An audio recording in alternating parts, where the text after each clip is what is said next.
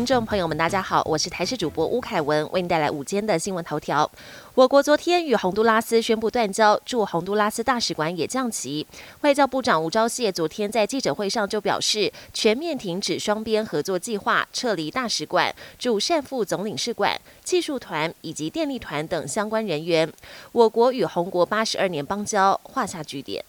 我国拳击女将林玉婷今年世锦赛虽没完成女子五十七公斤级卫冕，四强赛不敌哈萨克好手伊布拉吉木瓦，但仍收获铜牌一面。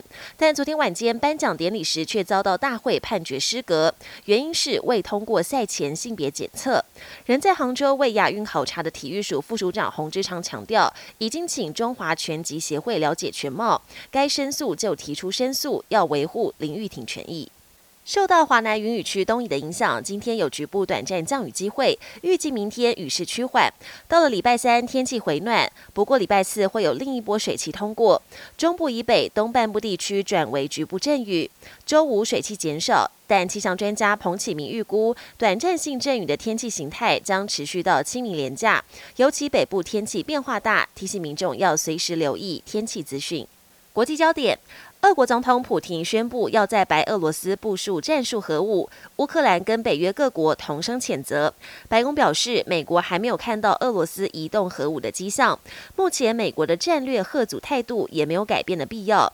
乌克兰痛批俄国把白俄当成核人质，要求联合国安理会召开紧急会议，反制克里姆林宫的核勒索。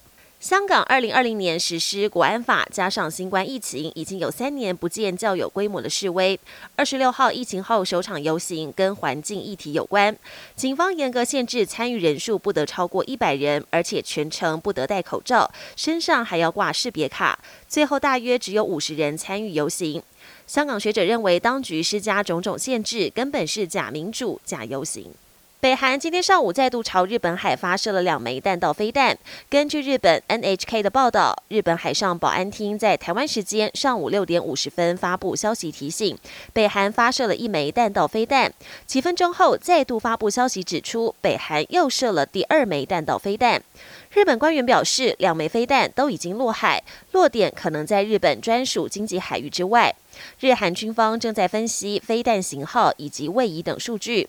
这已经是北韩今年第十一度射弹，显然是冲着目前正在举行的美韩军演而来。